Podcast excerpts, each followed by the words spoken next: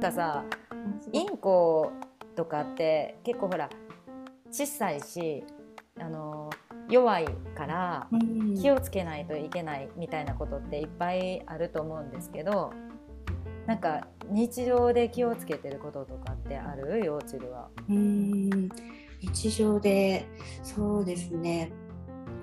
どうしてもやっちゃうことは多いんだけどあのなんだろうながら包丁をしない、うんうん、何かをしながら包丁するとかをしないようには気をつけているつもりです。うん、やっぱり見てないところで、あの前ちょっとあのなんだろうなんだっけな、うんと何かの家電のコードをかじっちゃってちょっとやけどしちゃったとか、うん、そういうことがあったり、えっと電子レンジのなんだろうちょっとしたくぼみみたいなところに足挟んじゃったとか、うん、そういうことがあったので自分ができるだけ目を離さないようにはしてます。うん、うん、なるほど。私はね、あのー、こう結構笑い笑い話なんですけど髪の毛に整髪料、うん、なんかあの、ムースとかワックスとか、うん、そういうヘアオイルとかいうのを、例えばスプレーとかつけてると、それがあの頭に止まるんですよインコが、結構そのついばむっていうか髪の毛を、だからそのうちの同居人がねあのなんかスタイリング剤とかつけてないかとかってすごい あのチェックされるんですよ。でも無意識にというかあの外出先とかだったらいつも必ずつけてるから「いやつけてる」とかって言ったら「帽子かぶって帽子」とかって もしあのかじってなんかそれで毒っていうかね鳥にあの害があるような薬が薬品が入ってたらかわいそうだからあの帽子かぶってとかって言われてだから最近はね包丁の時間に手ぬぐい巻いてるんですよ頭に。でもそれがすごいなんていうのかなもうあの農家のおばさんみたいになっちゃうおしゃれに巻いてるわけじゃないからとりあえずこう髪の毛を隠すって感じで巻いてるので、まあ、あんまり鏡も見ずに適当にババって巻いて 鳥のとこ行くんですね。そうするとつい最近あの記念すべきボタンインコが全く懐いてなかったボタンインコが頭の上に止まるようになったんだけどでそれを記念に写真をバシャバシャとあのルームメイトがシェアメイトが撮るんだけど私の顔がもうダサすぎてあのその手ぬぐいの状態がもうダサすぎて恥ずかしすぎてこれをあのインスタとかあの SNS にはまだ投稿はできないって感じでせっかくの記念なんだけどね。そうねそうなの。お蔵入りになりそう。お蔵、うん、今のところお蔵入りですね。でもまあそうやって頭をつつくから、頭にはなんかそういう薬品はあんまりつけないでとか、うん、あと包丁してる時のドアの開け閉めを本当に気をつけてとか、うん、結構いろいろ気をつけてますね。その同居人の一人が。もうネットでこうその詳しい人たちのグループ LINE とかグループに入って、あのこういう事故が多いらしいからこれは気をつけなあかんとか、そういうことを結構しょっちゅう言ってますね。うんすごい勉強熱心ですよね。なんか、ね、まあなんか心配、あのなんか踏んづけて死ぬとかっていうのはすごいよくあるらしいから、本当にあの床を歩いてる時があるからね包丁すると。でそれであのまあ見てるけどちゃんと。でも、うん、こう寝返り打った時に後ろにいたとかそういうのを知らなかったら危ないから本当に気をつけて本当に気をつけてってすごいよく口を酸っぱくして 言われます。しそれで今思い出したけどうちでこたつやめました。うん、うん、こたつの布団のところに隠れて遊んでる時があってそれを踏んづけたとかっていうのがそうか見えないもんね。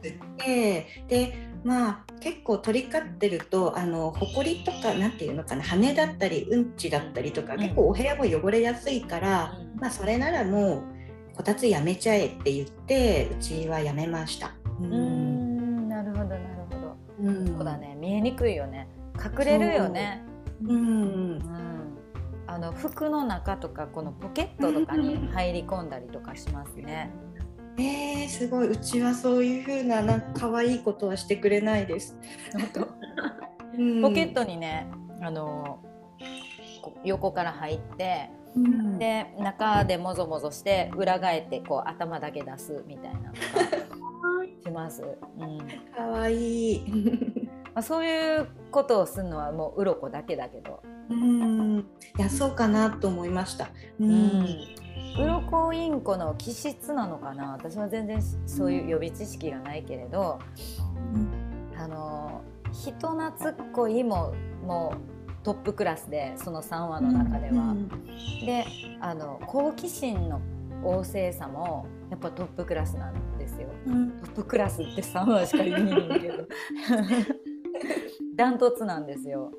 だから本当にどこにでも行っちゃうして言うのかな。他の庭が行かないような場所とかをすぐなんかこう探検しに行くっていうか話し飼いにしてる時に、あのいろんなとこに器用に行っちゃうんですね。で危ないとか言ってあの同居人がヒヤヒヤしながら。でもまあ 器用に飛ぶからあのどんくさいっていうことはないんだけど、まあ、その分なんかどういう行動をするか予測不能みたいなまあ面白いキャラですけど。本当そういう感じ。なんかねあのコミュニケーションっていう話さっきニーニーがあの喋るっていうかね歌歌って返すみたいなそういうコミュニケーションが取りあるって言ってたですよね。そういうのは幼稚もあるんですか？あそうですね。白原はこうおしゃべりが得意な種類ではないんだけどどっちかっていうとおしゃべりをするよりは口笛を吹く感じ、うん、であのピタゴラスイッチっていう、うん、ピタゴラスイッチってあるじゃない、うん、で、あれを例えば私がピタって言ったら他の白原がオラスイで他の白原が「チ」って言って3人でピタゴラスイッチが歌えるっていうのが、うん、それがちょっと嬉しくてで一番最後に私がいつも嬉しいから「ワーオ!」って喜んでたら1話の白原が「ワーオ!」まで覚えて すごい、そう。面白い。うちはあの可愛いね、それは可愛いね。えー、うちのあのオカメインコは歌うんですけど、まああんまり上手ではない。で、えっとまあ今2曲持ち曲があって、で、えっと、1つはあの落語の『笑点』っていう番組のテーマソングなんですけど「あのててててててててててててててててうちもそれ教えてるでそれの最初の部分のフレーズはめっちゃ上手に歌うんだけどちょっと長いフレーズのところがいつもなんかわちょっとよくわからないままうにょうにょうにょって終わる。でなんか2曲目に覚えたのが「幸せなら手をたたこっちっち」っていうやつがあるんですよ。この手拍子のところを下打ちで「ちっち」ってやるんだけどそれもそのフレーズは上手に歌えるんだけど、うん、その3フレーズ目の長いバースになると、うん、もうなんかどっか行っちゃうんですよ。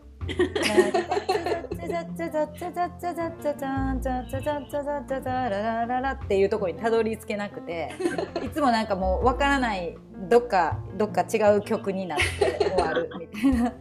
でだんだん下向いてなんかこう後ろ向いて 背中向いてなんかフェードアウトしていくみたいなそういう感じの歌い方はします。それもでもあのもう何何百回ってあの口笛であのシェアメイトが教えて教えて聞かして聞かしてやってでだんだん真似してた。うん、でもあれはやっぱりキュンときますね。ちゃんと。ででもほら、うん、YouTube とかでめちゃくちゃうまい子とかいるよね、うん、あのおかめい子とか。ね、うん。であれを見るとなんかあうちはまだまだやなみたいな思ってます。あのシェアメイトが。でもなんだろう。上手じゃないけどそこがまた可愛いからそれでいいやって結局思っちゃう。うん、思うね、うん、うん、確かに。あとねうちのもう一匹そのウロコが、うん、あの全部3羽がケージでお休みって寝る時にケージにカバーをかけるんですね、うん、暗くして寝るんですけど、うん、でその時にカバーかけてから鱗インコが結構ブツブツブツブツ独り言みたいなのを言うんですよ。なんか不思議不思議ななんか時間があるんですね 寝るまでの。その時に偶然聞こえたんかなって思うけど2回ぐらい聞いたことがあるのがなんかすごい低い声で「大丈夫」って言うんですよ。大丈夫？大丈夫っていうのをなんか「大丈夫」っていうそれがめっちゃくちゃ面白くて「大丈夫？言ったよな？今言ったよな」とか言って。もうでもいつも聞けるわけじゃなくてすごいレアなんですけど、ね、ブツブツブツブツこう独り言を。なんかちょっと、あの危ない人みたいな。感じであの暗暗くされてから独り言の時間が始まる。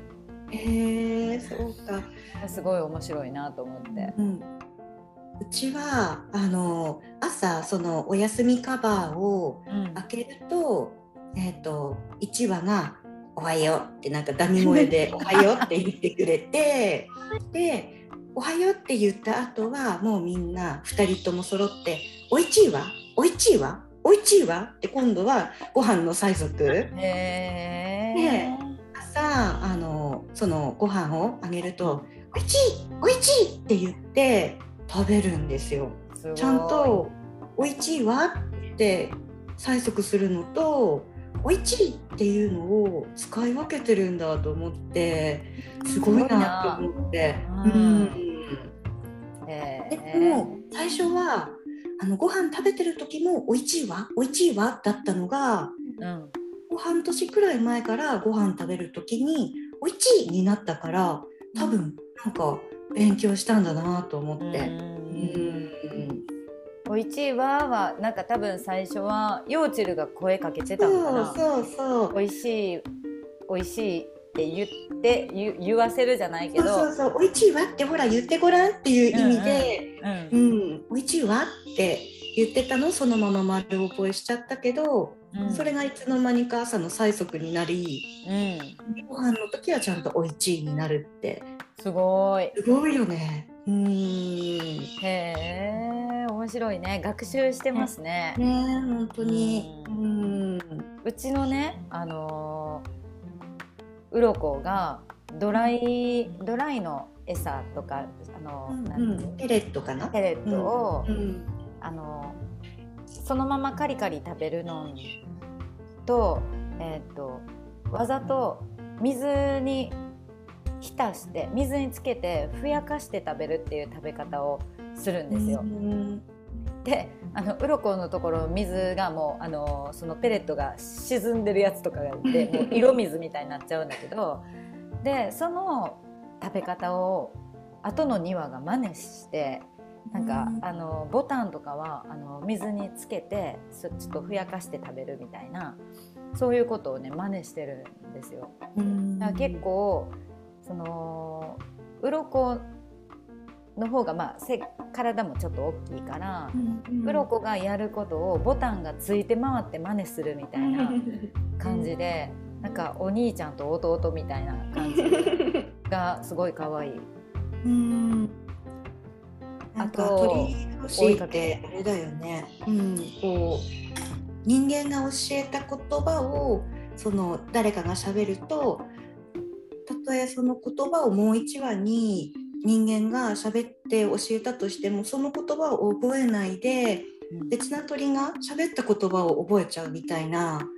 うん、こう鳥同士で学習し合うことってすごいたくさんあると思う。うん。すごいね、それは嬉しい、うん、鳥同士の学習ってねいう話から今思ったんですけどあのこの話はしたいなと思ってたんだけど、うん、えっと、2羽目のボタンインコがうちはえっと何ていうの？人間でいうところの孤児院で育ったみたいな感じで、うん、こうなんか親兄弟とあの全然一緒にいたことがないとか誰かに可愛がられたことがあんまりないみたいな感じの、まあ、あんまりこう誰にも懐いてないあの誰も触ったことがないみたいなペットショップの人も言ってで獣医さんのとこに連れて行ったら獣医さんを掴むんであの触れるけれどあの絶対近寄ってこないっていう鳥をボタンインコだけど可愛すぎてもう見た目が買ってしまったんだよねうちらは。で最初のあれが来たのが去年の8月ぐらいだけど今本当につい最近まで私たちは誰も触れないし、うん、あの最初は餌とかでもやろうとしなんかこうケージの中にちょっと人が近づいたりあの餌箱を出し入れとかするたんびにもうすぐに一番遠くに張り付いて逃げるって感じだったんだけどだんだんだんだん距離が近づいてきてそれは鱗の影響なんですよ。鱗が鱗とボタンはめちゃくちゃ仲良しでボタンが鱗の後ろをくっついて歩いてるけど片や鱗はめちゃくちゃやりたい放題であの好奇心全開人懐っこさ全開ででボタンは全然そこがあの好奇心はあるけど人懐っこさはもうマイナス100%みたいな感じやから。だけどそれがねやっぱり鱗をずっと見てるからだんだんだんだん人間に対しての警戒心が弱まってきてでこの前つい最近本当にあの腕に止まったり頭に止まったりするようになったんですよ。自発的に。すごい。でもそれが今今今止まってるよねみたいな。どうしよう。でも声出したらすぐ逃げちゃうよねとか、うん、でももう一回やったらだんだんもう毎日のようにすぐ止まるようになってきた。うん、がすごいね。なんか触れ触ってコロコロ撫でたりする日もいずれ来るかなとか思って、うん、今はまだそこまでは全然だけど、うん、でもちょっとずつ変わってきたなっつって私たちはもうなんか毎日そのボタンインコの変化がちょっと今目を離せないって感じ。成長が 見られ嬉しいですよね。ね本当。面白いなと思って、うん、でも不思議だけど私は本当あのシェアメイトの一人が買いたいって言ってで全部費用とかも全部自分が出すしあの面倒も全部自分が基本的に見るからシェアハウスでの共有スペースで買ってもいいかって言い出したんですね。それでいや別にいいんじゃないって、まあ、あんまり興味ないけどっていうぐらいのスタンスだったのに、うん、いつの間にかどっぷりと すごい。鳥沼にどっぷりとはまったね。うん、そう本当面白いしこう、うん、コミュニケーション取ってる感がありますよね。うん。まあ私も犬も猫も好きだしあのハムスターもいるんですけど、うん、今ハムスターたちの可愛さとか面白さとまた違うね、うん、うん、鳥の可愛さと、うん、うん、そう思います。